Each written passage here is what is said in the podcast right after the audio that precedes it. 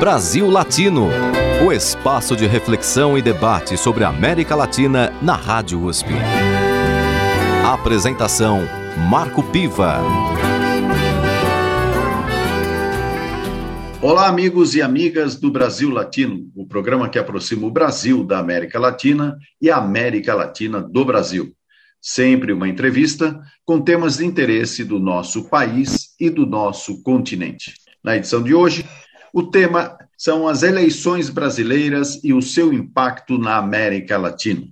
Nessa entrevista, eu converso com o professor Wagner Iglesias, da Escola de Artes, Ciências e Humanidades da Universidade de São Paulo e do Programa de Pós-Graduação em Integração da América Latina também participa Ariela Ruiz Caro, economista formada na Universidade Humboldt, na Alemanha, e que tem mestrado na Universidade de Buenos Aires, com foco em processos de integração regional. E, por fim, participa Nastácia Barceló, doutora no programa de pós-graduação em integração da América Latina da Universidade de São Paulo e professora de Relações Internacionais na Universidade da República do Uruguai. Bem-vindo ao nosso programa, professor Wagner Iglesias.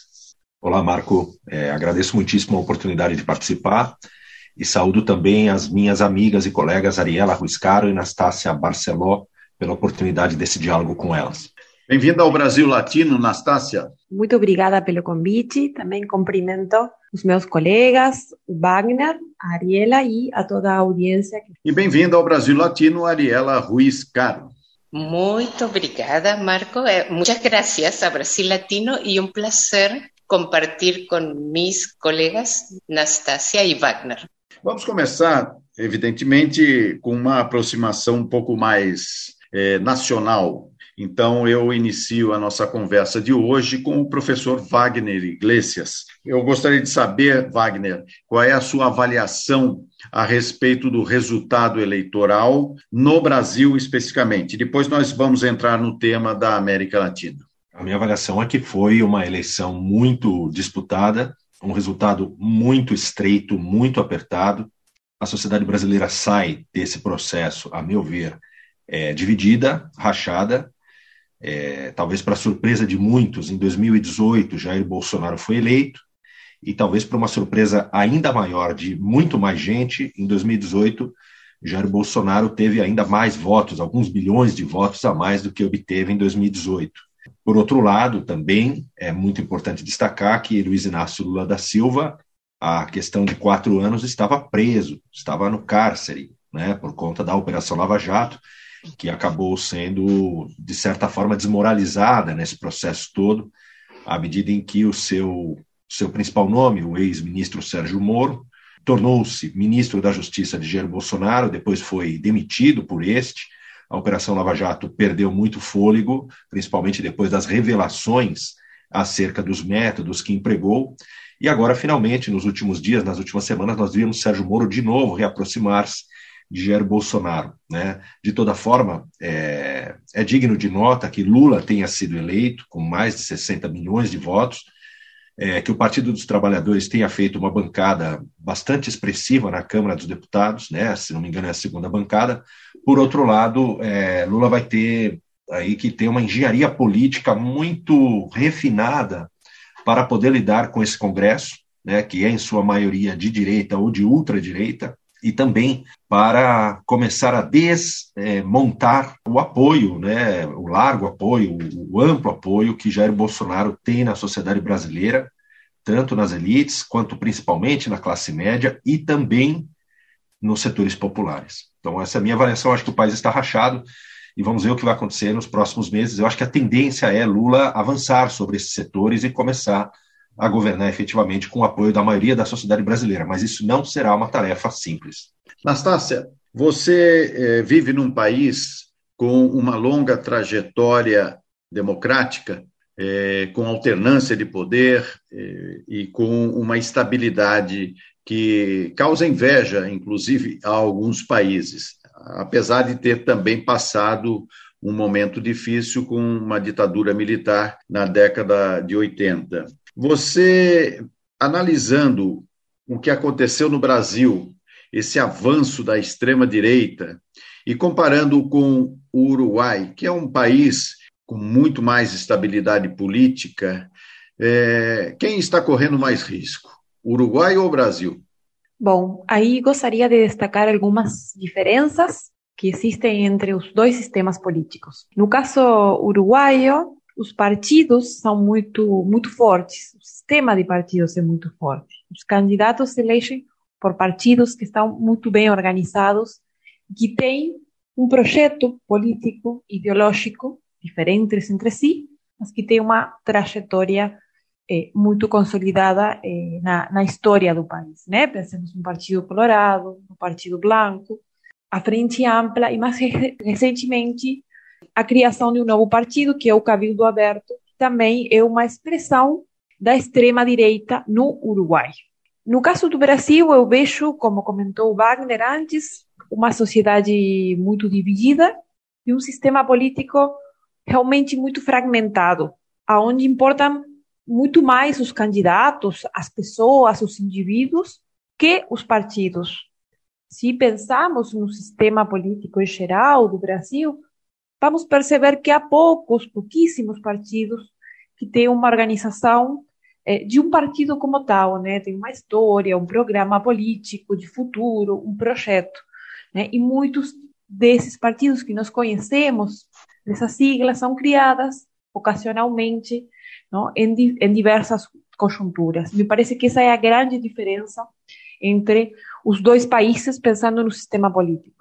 A trajetória democrática do Uruguai também eh, marca uma diferença substancial com, com o Brasil, mesmo que, como oh, tu comentaste, eh, o Uruguai também passou por, por, uma ditadura da segurança nacional nos anos 70 e eh, 80. Né? Temos essas trajetórias comuns também na, na América Latina, sobretudo no Cone Sul, Paraguai, Uruguai, Argentina e, e Brasil. Né? Mas o processo de redemocratização e parece que teve outros eh, elementos que fizeram que os países do Rio da Prata, tanto a Argentina como o Uruguai, tivessem uma transição mais eh, com mais sucesso da que teve o Brasil, né? E isso pode ser eh, visto claramente com a participação enorme das forças armadas e dos militares em cargos chaves no governo Bolsonaro. Ariela, você é do Peru. É, o Peru também é, viveu recentemente, o ano passado, enfim, uma eleição bastante disputada e entre um candidato da chamada esquerda e a candidatura de extrema direita. Eu queria que você nos desse a sua opinião é, a respeito desse panorama que está ocorrendo na América Latina onde as eleições estão sendo disputadas eh, majoritariamente entre candidatos de esquerda ou centro-esquerda e candidatos da extrema-direita, ou seja, são eleições bastante polarizadas entre esses dois eh, polos políticos. O que, que você avalia em termos de realidade latino-americana, considerando as diferentes eleições que nós tivemos no último período? Es una pregunta difícil porque las realidades en América Latina son distintas, pero podemos sacar denominadores comunes. Y yo creo que eh, esta polarización que hay entre candidatos de partidos extremos o de eh, entre extrema derecha y una derecha e izquierda más radical es por la extrema desigualdad que existe en América Latina. Y en el Perú nosotros tuvimos una elección en julio de 2021 que fue extremadamente polarizada, con una diferencia en la segunda vuelta electoral de 0,5%. Y eso generó un, un movimiento de la derecha, de la ultraderecha, reclamos que hicieron a la OEA y la OEA no aceptó y señaló que las elecciones fueron justas. Y la OEA dijo esto porque estaba muy golpeada por haber interferido en las elecciones de Bolivia. Eh, la OEA, como todos sabemos, en 2019 dio lugar con sus informes al quiebre institucional de Bolivia. Entonces, además, eh, recientemente se habían realizado las elecciones en Estados Unidos y Trump eh, desconocía las elecciones. Entonces, tanto Estados Unidos como la OEA no estaban dispuestos a avalar una exigencia de declaración de elecciones fraudulentas en el Perú, que por cierto no lo fueron. Y la derecha no ha cesado de parar con sacar al presidente eh, del poder. Y ahora va a ir una misión de la OEA a, hacer investigaciones. Es un gobierno eh, muy frágil, eh, con serios indicios de corrupción, pero hay el tema de la judicialización de la política, ¿no? Entonces creo que este tipo de fenómenos, cuando hay un gobierno que intenta romper eh, los vínculos del establishment, eh, salen las fuerzas de derecha y tratan de, derribar estos gobiernos. Y lo mismo pasa en el resto de América Latina y va a pasar probablemente con Brasil también. O sea, nosotros tenemos eh, un proceso de judicialización de la política y de politización de la justiça. São fenômenos é, que estão acontecendo em vários países latino-americanos e que permitem, então, é, um quadro de instabilidade é, maior do que aquele que as nossas jovens democracias podem suportar. Mas vamos fazer agora o nosso primeiro intervalo e eu gostaria que a, a nossa entrevistada Nastácia Valentina pudesse sugerir uma música para os nossos ouvintes. Bom, uma música que eu gosto muito se chama Colombina, do Jaime Ross, que é um músico uruguaio de muita tradição, um músico popular. Essa é a minha sugestão para, para hoje. Brasil Latino. En el tumulto de los susales de Momo, encandilado por las luces de otro barrio, aquel murguista saludando con su gorro, se despedía como siempre del tablado. Entre la nube de pintados chiquilines, vio la sonrisa que enviaba una princesa. Entre los rostros de mezclados colorines, dudo si era para él la gentileza. Y por si acaso dedico una reverencia a la muchacha que en la noche se quedaba en el momento de partir la bañadera. Volando un beso se posaba en su ventana.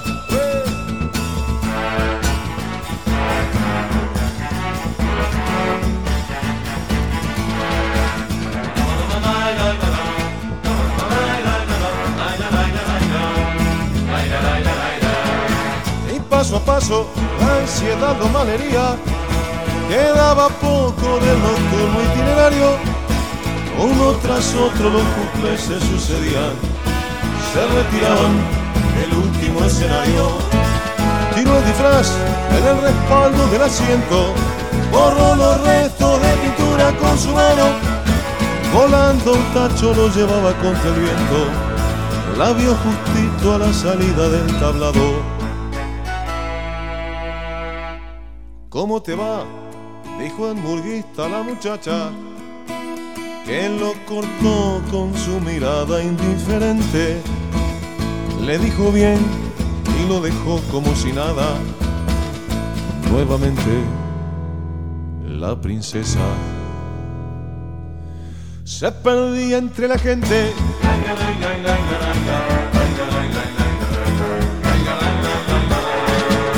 Que no se se lleven los muñecos del tablado. Quiero vivir en el reinado de Dios Momo, quiero ser ser de su ejército endiablado. Que no se apaguen las bombitas amarillas, que no se vaya nunca más la retirada. Quiero cantarle una canción a Colombina, una canción, quiero llevarme su sonrisa dibujada. ¿Cómo te va? El burguista a la muchacha, que lo cortó con su mirada indiferente. Le dijo, bien, y lo dejó como si nada. Nuevamente la princesa se perdía ante la gente. Que no se apaguen las bombitas amarillas. Que no se vaya nunca más la retirada. Quiero cantarle una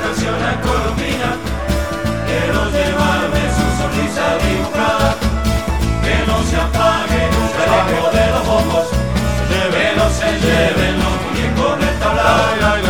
Quiero vivir en el reinado de Dios Momo. Quiero ser usa de su ejército enviado. Que no se apaguen las bombitas amarillas. Que no se vaya nunca más la retirada.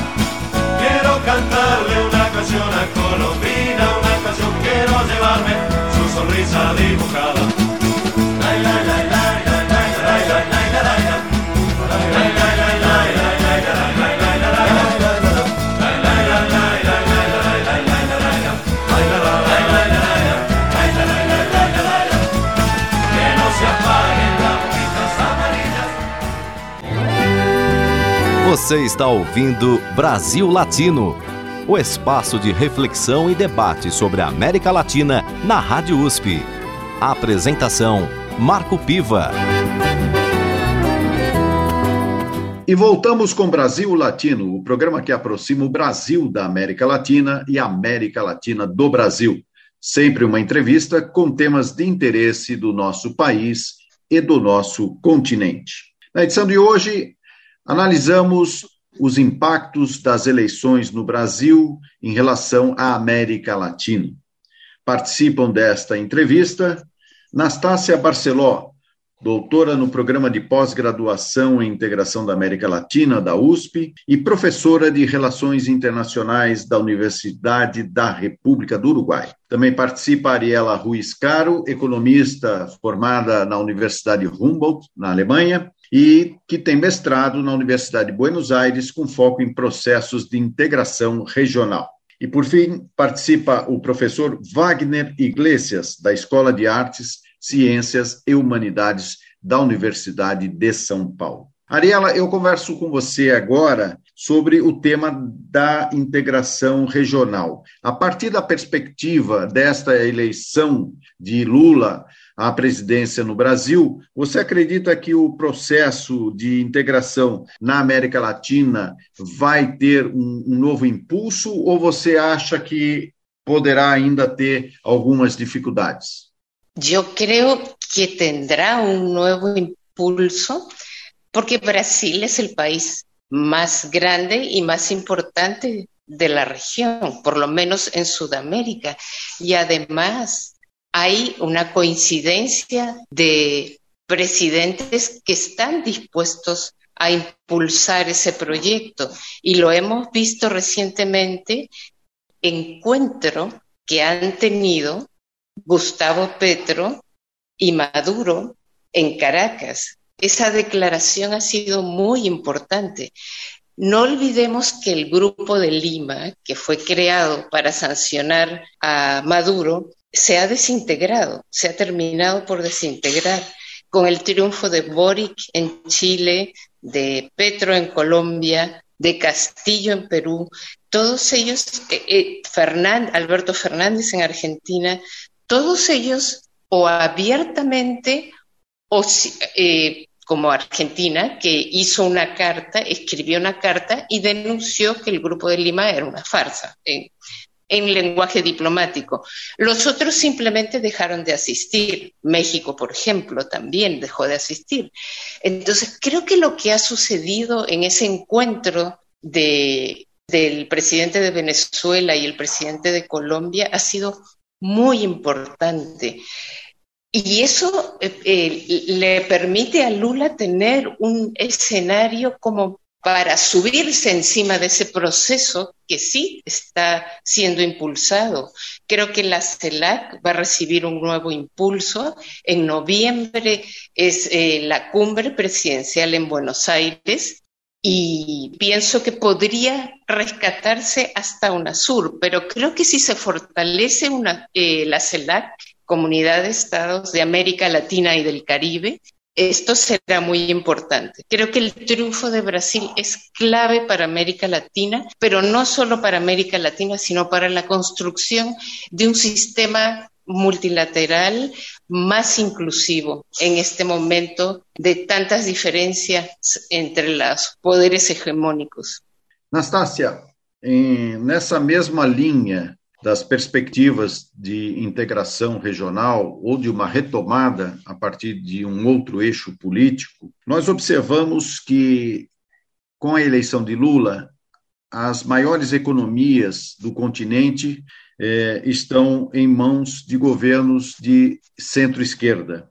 México, Colômbia, Argentina, Brasil, Chile, enfim, temos um cenário é, que, de certa forma, lembra aquela situação no início da década, é, da primeira década do século XXI, né, que foi conhecido como a onda rosa, né, a ola rosa. É, você vê nesse movimento de recuperação de governos de centro-esquerda é uma coisa que vem para ficar ou é apenas aquela onda que vai e volta, como na própria economia acontece, né? São os momentos de expansão e retração. Bom, me parece que a própria democracia é justamente isso, né? A alternância de diferentes partidos, figuras políticas no poder, no governo. O que está acontecendo na, na, América Latina é uma grande mudança, uma grande transformação, mas ao mesmo tempo nós devemos lembrar, me parece, que todos os governos que eh, administraram a crise que gerou a pandemia de Covid-19 não se reelegeram. Ou seja, houve alternância independentemente da ideologia ou do partido. E pode ter sido isso o que esteja acontecendo também na América Latina. Ao mesmo tempo, eu interpreto, no caso brasileiro, que eh, não houve uma disputa entre a esquerda e a direita, e sim uma disputa entre um projeto eh, que promove o autoritarismo, questiona a democracia, que era o projeto do, do presidente Bolsonaro e esse movimento bolsonarista, que ao mesmo tempo se corresponde com outros movimentos de direita no mundo, e uma coalição, por outro lado, pela democracia, pela reconstrução democrática. E aí, é, para explicar né, aos, as pessoas que, que, que sempre é, me perguntam, né, fora do Brasil, na América Latina, no Uruguai, é, como se deu esse cenário de que, por exemplo, Lula é, criou uma aliança com o ex-presidente Fernando Henrique Cardoso, com Sarney, bom, com o próprio MDB, novamente, sendo que foi o partido que promoveu a destituição da ex-presidenta Dilma Rousseff. Então, me gostaria de salientar essa questão, que talvez não seja uma disputa como foi naquela primeira década dos anos 2000 entre esquerda e direita, porque a maioria desses projetos de esquerda já estiveram no, nos governos nos nossos países, e sim seja, né, nesse novo contexto internacional de reemergência das direitas extremas que questionam a democracia, é, uma disputa entre democracia e autoritarismo. Né? É, realmente vejo movimentos na Europa, faz pouco tempo que assumiu a Giorgia Meloni na, na Itália, é, tudo que, bom, teremos eleições nos Estados Unidos proximamente, no mês de é, novembro e realmente tudo assinala que o governo tem é, poucas perspectivas na, na, na, Câmara de Representantes e de Senadores, o possível retorno do trumpismo. Então, em resumo, me parece que não há um retorno é, daquele ciclo, e sim uma disputa entre projetos autoritários e projetos políticos que promovem a democracia e a consolidação democrática num continente muito desigual, muito violento, que ainda tem muitas heranças eh, do período autoritário que ainda não foram subsanadas eh, nesses 30 anos. Wagner, você analisa também por aí a disputa no Brasil foi entre a democracia e a barbárie? Eu acho que foi entre um, um, um determinado tipo de, de democracia, uma democracia que efetivamente tem as suas limitações, porque ela ainda, embora seja uma democracia político, eleitoral, representativa, com eleições regulares a cada dois anos, etc., mas é uma democracia com baixa participação popular no período entre as eleições. Né? Os grandes grupos econômicos, os lobbies, eles interagem com o Estado, com o poder público, com os poderes o tempo todo. Já os movimentos sociais organizados e a população no geral não têm essa mesma interlocução com o Estado o tempo todo. Ademais, é uma democracia que está muito longe de constituir-se como uma democracia econômica e social, tendo em vista que nós estamos falando de um país que está entre as 10 ou 12 maiores economias do mundo, ao mesmo tempo que está entre aí os 10 ou 15 ou 20 países campeões mundiais de má distribuição de renda. Então, a democracia brasileira ela ainda é bastante deficiente em vários aspectos. E, por outro lado, nós tínhamos aí um modelo que eu não chamaria de barbárie, eu chamaria de um, um, uma outra face do capitalismo global, e o Brasil me parece que vinha se constituindo como uma espécie de laboratório de um modelo de capitalismo extremamente desregulamentado, onde o Estado vinha sendo progressivamente desmontado. O Estado, as, as leis protetivas ao trabalho, as leis protetivas ao meio ambiente, as leis de proteção aos direitos humanos, aos direitos das mulheres, das crianças, dos idosos, dos povos originários, enfim, né? E nessa eleição de 2022, esse processo, né, essa constituição desse laboratório, que também se dá em outros lugares do mundo, né, que são os países que a extrema-direita governa atualmente, e a extrema-direita é bom a gente lembrar que ela é articulada globalmente, não é um, um fenômeno, um fato nacional neste ou naquele país, é um fato, um fenômeno articulado a nível planetário. Esse projeto, pelo menos por hora, foi interrompido no Brasil. Mas eu queria só voltar numa pergunta anterior que você fez, se não me engano, para a Ariela, é, sobre esses ciclos de esquerda e direita na América Latina, nós tivemos aí um ciclo de praticamente 20 anos de neoliberalismo, de 15 anos mais ou menos, vai desde o meados dos anos 80 até o início desse século. Depois tivemos a tal onda rosa, né, que foi mais ou menos de 10 anos. Em alguns países ela ainda permanece, né, mas já bastante modificada, como é o caso da Venezuela. Mas foi de mais ou menos 10 anos na maioria dos nossos países. Né? Ela já não está no Equador, por exemplo, já não esteve mais no Brasil e assim por diante. E acho eu que se os governos de esquerda que estão assumindo o poder nesses últimos anos na América Latina não aprofundarem os modelos de participação social, de, de, democracia menos indireta e mais direta, e se não promoverem também políticas efetivas de distribuição de riqueza, de distribuição de oportunidades, a tendência, acho eu, é que esses ciclos voltem a se repetir. Né? E aí a, a direita, a extrema-direita, na sua versão mais contemporânea, possam voltar ao poder é, em eleições nos próximos anos. Você veja, por exemplo, o que está se passando nesse momento na Bolívia, né? A extrema-direita boliviana, sediada sobretudo em Santa Cruz de la Sierra, uh, está tensionando bastante o sistema político daquele país. Né? A extrema-direita chilena quase é, ganhou a eleição agora. O Casti perdeu por uma o ex-candidato, né? Por uma uma quantia relativamente pequena de votos para o Boric. Então, a extrema-direita está vivíssima e caso as esquerdas, nas suas várias tonalidades, não consigam, né, não, não tenham êxito em distribuir riqueza, distribuir oportunidades e aprofundar os mecanismos de participação popular na tomada de decisões por parte do Estado, eu acho que nós podemos retornar a governos de direita e, nesse caso, como você bem assinalava, Marco, governos de extrema direita. No Brasil Latino de hoje, eu converso sobre o impacto das eleições no Brasil no cenário latino-americano, com a participação de Nastácia Valentina Barceló, a peruana e nossa economista pela Universidade de Humboldt, Ariela Ruiz Caro, e também o professor Wagner Iglesias. Agora eu pediria, já que o Wagner ficou aí por último para falar nesse bloco, Wagner, qual é a música que você sugere aos nossos ouvintes? É como a gente está falando, Marco, de, de, idas e vindas, né, de ciclos que se repetem né, na América Latina e no Brasil, eu queria sugerir uma canção do Chico Buarque, que é de uma outra época, né, lá dos anos 70, que é Vai Passar, né, que foi muito reavivada, muito relembrada aí nos últimos meses, é, durante esse processo eleitoral no Brasil. Brasil Latino.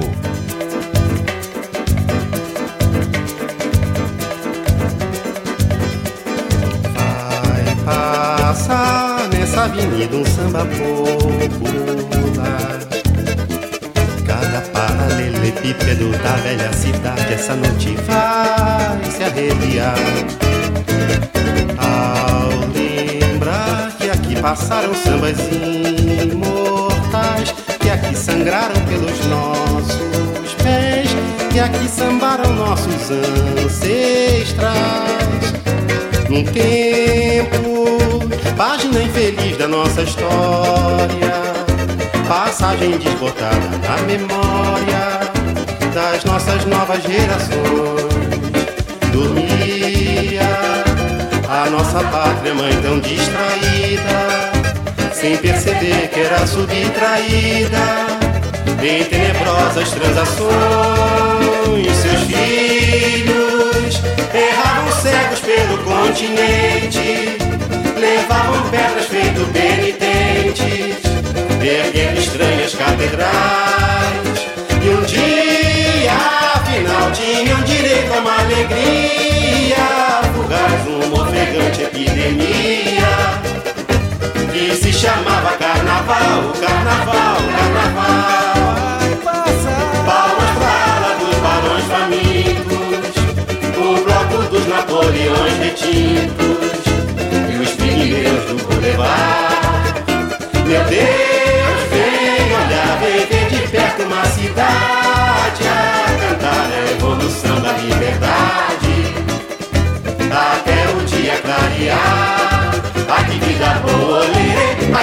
boa, lara. O estandarte do sanatório geral vai passar. Ai que vida boa, lerê, ai que vida boa, lara. O estandarte do sanatório geral vai passar.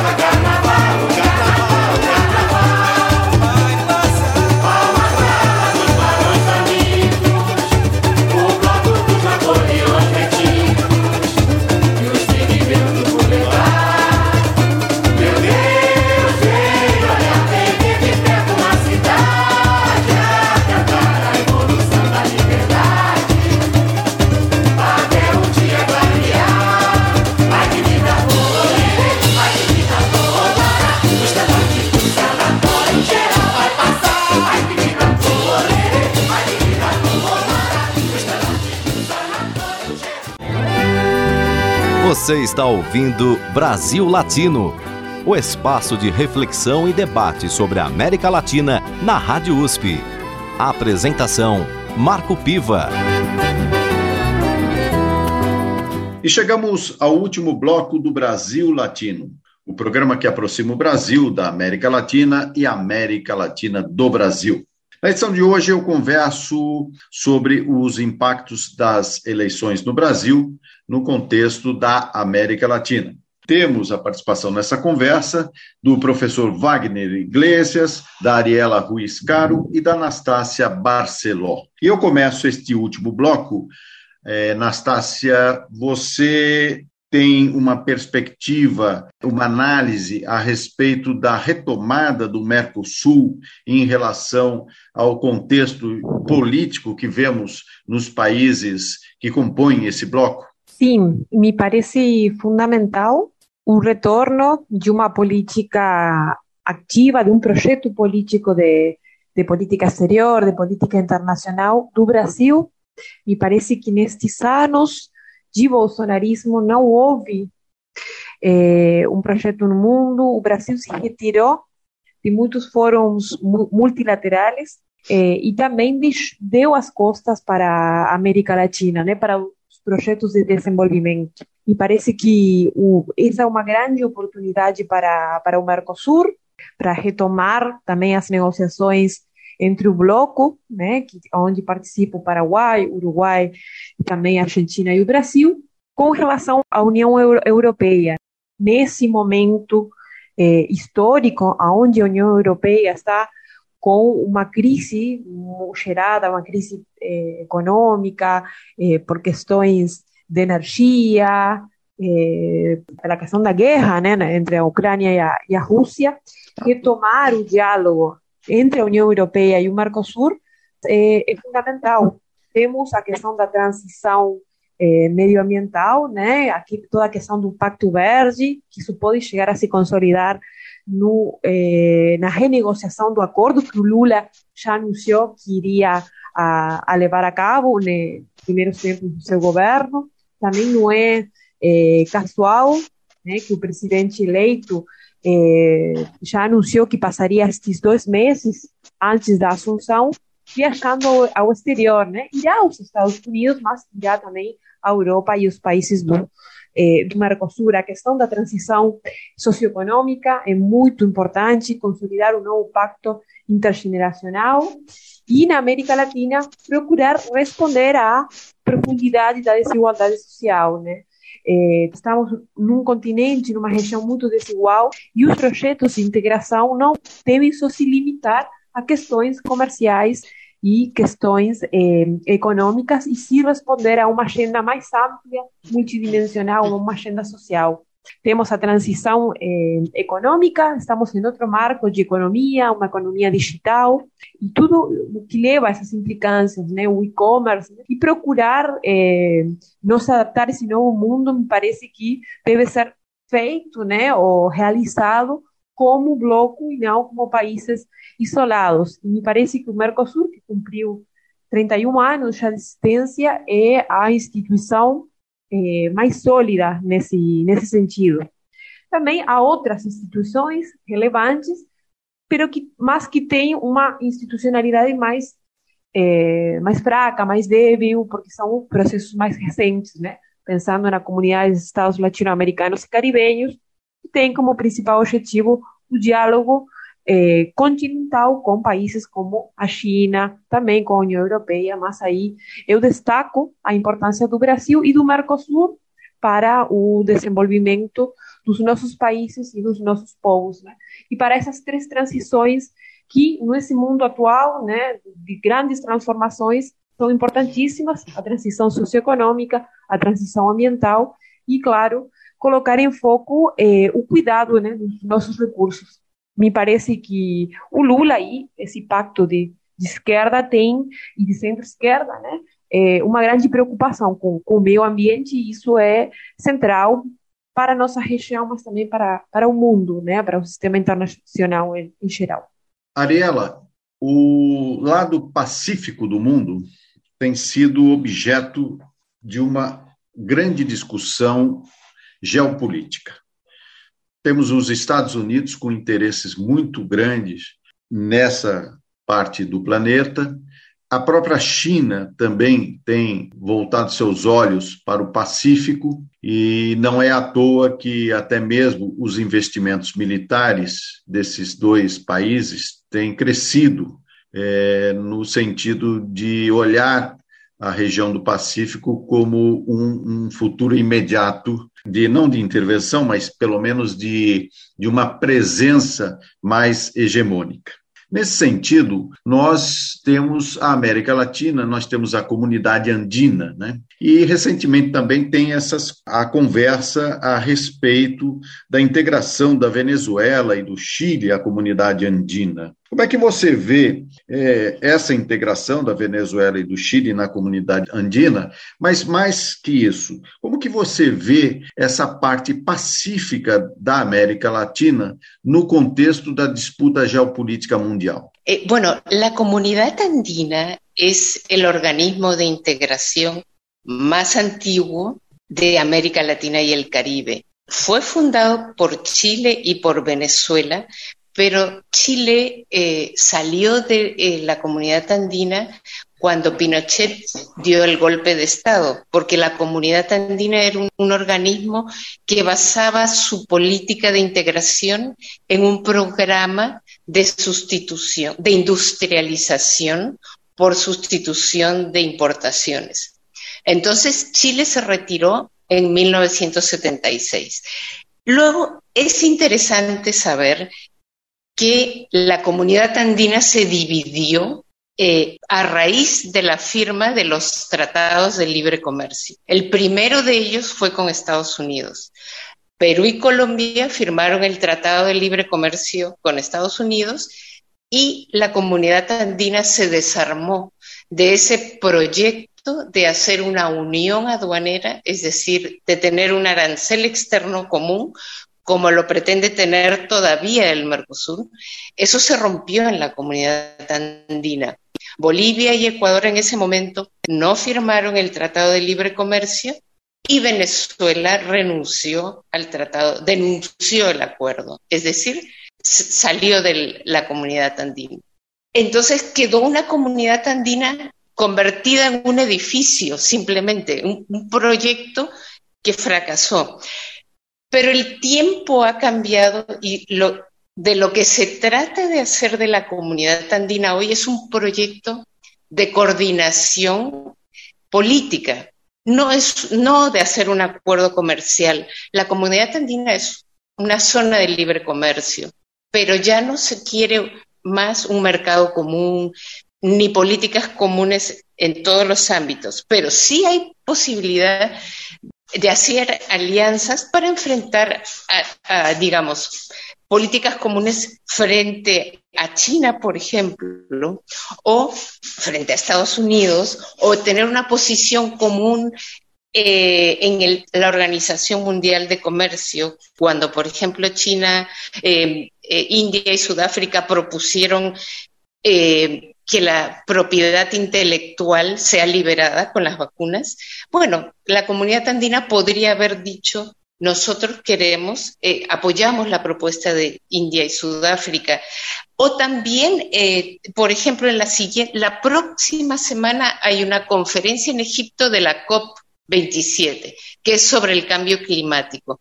La comunidad andina es parte toda del Tratado de Cooperación Amazónica para la protección de la Amazonia.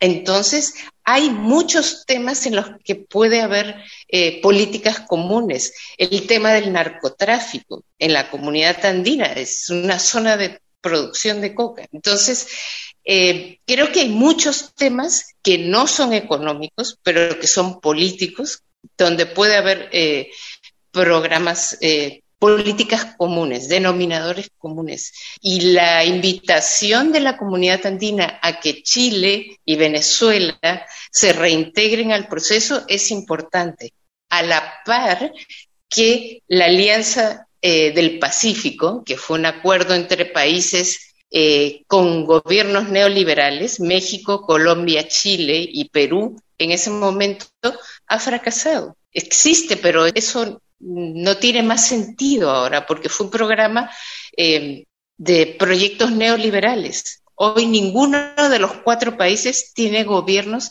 que apoyan esse tipo de políticas. Isso seria. Muito bem. Bom, vamos caminhando para o final do nosso programa de hoje e eu vou fazer aí uma rodada de depoimentos bem rápidos a respeito das expectativas de vocês em relação à América Latina.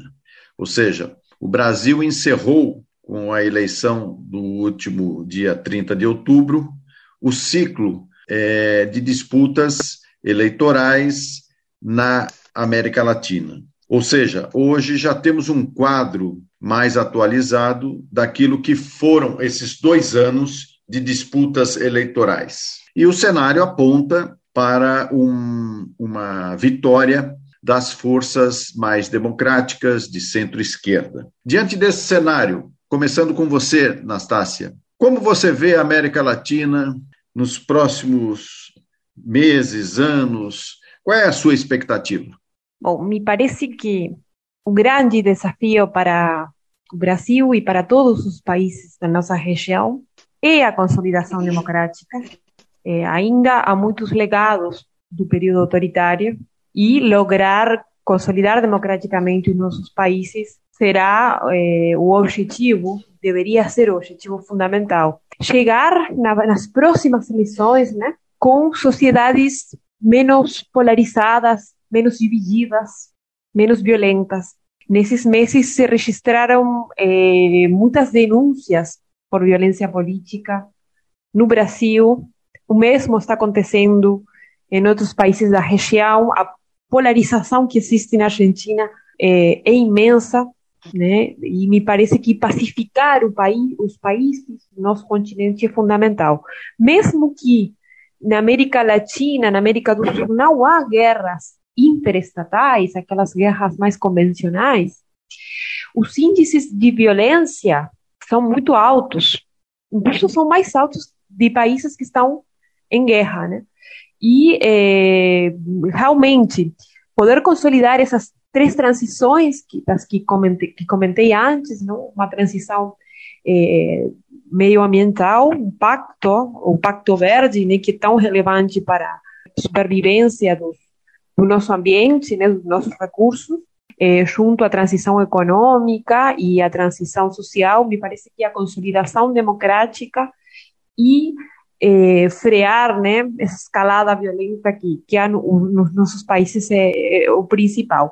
Também aí uma expressão de, de desejo, né, é, mais como, não tanto como acadêmica, como analista, e sim como uma cidadã é, do Uruguai, mas que também morou por muito tempo no, no Brasil. Eu desejo muito é, que cada vez mais as nossas universidades aqui na região estejam internacionalizadas. Eu devo muito é, ao Brasil e a um Brasil que apostou fortemente pela ampliação da educação superior durante os governos do eh, presidente, agora presidente eleito Luiz Inácio Lula da Silva. Estudei na Universidade Federal da Integração Latino-Americana e realmente acho que essas mudanças na educação, o investimento em ciência e tecnologia são verdadeiramente importantes para a vida dos cidadãos. Né?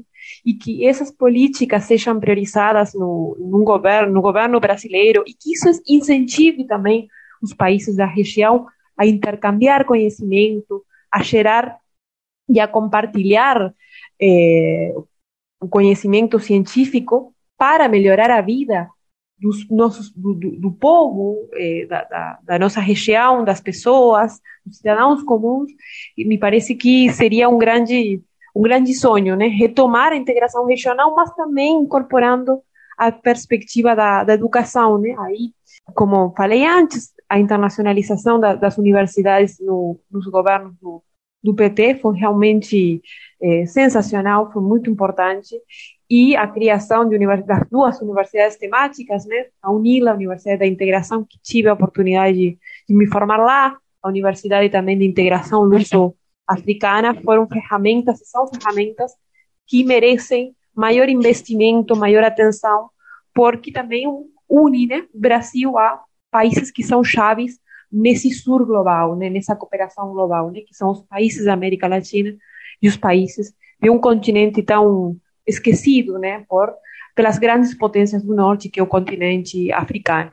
Me parece que o Brasil tem essa essa missão, é um país extremadamente importante que volta a ter um projeto de política internacional e que gera expectativas, não só na América Latina, e sim no mundo no mundo todo, né? Me parece que que no domingo, na, nas eleições, os chefes de estados, mandatários dos diferentes blocos de integração regional, dos diferentes países do mundo estavam atentos ao que acontecia no Brasil pela sua relevância regional, né? Com os pés na América Latina, mas olhando para o global, olhando para o mundo de um país que, que é fundamental realmente. Muito bem, Anastácia. É, passo agora a palavra é, para suas considerações finais ao professor Wagner Iglesias. Marco, eu queria agradecer muitíssimo a oportunidade por esse debate, essas reflexões tão ricas, aqui junto com Nastácia Barceló, com Ariela Ruiscaro e contigo. E eu acho que são inúmeros desafios, né, para os próximos. É muito difícil quando a gente fala de América Latina falar para os próximos anos, né? Nós não temos efetivamente condições de fazer grandes previsões, porque o cenário latino-americano é sempre bastante instável. Obviamente que o país que nesse momento, nesses dias, porque acabou de fazer uma eleição e por suas dimensões econômicas, territoriais, demográficas, políticas, é o país que mais chama atenção é o Brasil. E como eu mencionei anteriormente, o, o, o futuro presidente Lula terá enormes desafios para poder é, garantir a sua governabilidade, implementar as suas propostas e reposicionar o Brasil no cenário mundial. De toda forma, ele mesmo disse no seu discurso é, de Vitória, que o mundo está com saudades do Brasil, e de fato, nesse momento está. Né, o Brasil voluntariamente se retirou nos, nos anos de Bolsonaro das principais discussões internacionais, de, de algumas das principais arenas internacionais, e mais do que isso, o mundo vive uma carência de líderes, e Lula é, tem habilidades, tem características que o credenciam a ser aí um mediador de, de várias agendas de vários debates a nível internacional. Mas também temos aí, uh, para os próximos meses, que observar com bastante atenção cenários dos mais variados países da América Latina, né, porque quase todos estão vivendo momentos de instabilidade. Eu queria chamar atenção para um pequeno país que é caribenho, mas é também latino-americano, porque fala o francês e fala o creole, que é o Haiti, e que vive nesse momento uma crise política e econômica e também humanitária sem precedentes, mais uma vez, e as voltas com provavelmente uma nova intervenção estrangeira em seu território. É, então a gente precisa ter olhos para o Haiti. É, a Colômbia tem um grande desafio no governo de Francia Marques e, e, Gustavo Petro, e faço questão de inverter a ordem, porque eu acho importante mencionar Francia Marques nesse momento, por toda a simbologia que ela carrega é, em si mesma. É, a consolidação do processo de paz na Colômbia é também um desafio gigantesco para aquele país e para toda a região. É, mencionaria ainda o Peru e a instabilidade institucional que é estrutural naquele país. Ariela conhece muitíssimo mais do que eu, obviamente, e todos os problemas, todas as dificuldades que o governo de Pedro Castilho tem enfrentado. É, um outro desafio grande é o de Gabriel Boric, né, que teve uma derrota, e é preciso reconhecer isso, muito significativa, com o rechaço ao texto constitucional recentemente é, submetido à apreciação da população chilena, né, e como que vai ser daqui para frente. Ele ainda tem três anos de governo e é um governo que, que está sendo acossado, né, que está sendo pressionado pelas forças conservadoras é, daquele país. E eu mencionaria ainda a questão da Argentina, que atravessa uma crise econômica também bastante grave, bastante severa, e cujo desenlace será fundamental para a eleição que será no ano que vem. Né? E uma eleição em que, por exemplo, a direita, ou talvez até a extrema-direita, chegue ao poder na Argentina, vai mudar completamente o balanço é, de forças políticas, a correlação de forças políticas é, em toda a região. Então, eu mencionaria esses países e esses desafios né, é, como desafios fundamentais para a gente pensar a América Latina nos próximos meses. Queria agradecer mais uma vez a oportunidade de estar aqui com vocês. Muito bem, obrigado, Wagner Iglesias. E eu passo a palavra agora para a Ariela Ruiz Caro, para suas considerações finais e também agradecendo a sua participação aqui no Brasil Latino. Lembrando que você, sendo a última, vai também ter a difícil missão de sugerir uma música para os nossos ouvintes que vai encerrar o programa de hoje. Eh, agradecer nuevamente a Brasil Latino a compartir esta eh, conversación con mis colegas Wagner Iglesias y, Na y Nastasia Barceló. Eh, yo diría que eh, Wagner ha explicitado muy bien eh, la situación, la frágil situación de América Latina, porque si bien eh, sobre todo en países como Perú, Chile y Colombia, que han tenido 30 años de gobiernos neoliberales y han cambiado de gobierno, la situación es extremadamente frágil en términos institucionales. Entonces, si bien estamos frente a un eh, cambio eh, de signo político, es muy frágil, es más frágil que en los inicios del milenio, del segundo milenio. Esos gobiernos eran más fuertes que los actuales Lula hoy tiene un gobierno muy frágil. Se ha dicho, acá, no tiene mayoría parlamentaria, los gobernadores eh, de las principales, eh, eh, digamos, de las ciudades más grandes, no son del partido de Lula. O sea, el, desafío es enorme. Escenario internacional es muy difícil. Es un escenario de recesión y la vamos a tener nosotros, no vamos a tener crecimiento económico o va, o va, a ser muy lento y eso nos va a afectar. Y cuando la economía no está bien, cualquier gobierno de cualquier signo es afectado. Entonces, el desafío es institucional y es económico, pero por sobre esos temas queda la integración. La integración vista en términos políticos como lo señalaba antes. Eh, integración para tener una posición común, una mayor presencia diplomática, política en temas como el cambio climático, la lucha contra el narcotráfico, eh, los temas de propiedad intelectual y algunos comunes denominadores para tratar a los poderes hegemónicos. Para mí la integración pasa por la integración política. Y como decía Anastasia, me parece muy positivo ese intercambio horizontal. Nosotros sabemos de cine de Estados Unidos, pero poco sabemos de cine eh, eh, del intercambio horizontal. Por decir solo un ejemplo, siempre nuestra mirada es vertical hacia arriba, pero eh, no sabemos, no conocemos lo que pasa con los vecinos. Y creo que ahí hay un campo bien interesante por explorar, que es tan simple como la cultura. Allí tenemos mucho que aprender de nuestras historias. Eh, eso es más importante que ver lo comercial, lo económico, porque eso va a ser muy difícil. O sea, esquemas de integración como la comunidad andina, tratar de recuperar eso para mí es imposible y lo veo muy difícil en el Mercosur también. Por eso, la integração passa por um plano mais político. Terminamos por aqui mais uma edição do Brasil Latino, que vai ao ar toda segunda-feira, às 5 da tarde, pela Rádio USP FM 93,7 São Paulo e 107,9 em Ribeirão Preto. Nosso programa tem a produção de áudio de Benê Ribeiro, produção de Alexandre Veiga, assistente de produção Ítalo Piva e curadoria musical Carlinhos Antunes. Você pode ouvir todas as edições do Brasil Latino em formato de podcast em soundcloud.com brlatino e também nas principais plataformas de áudio.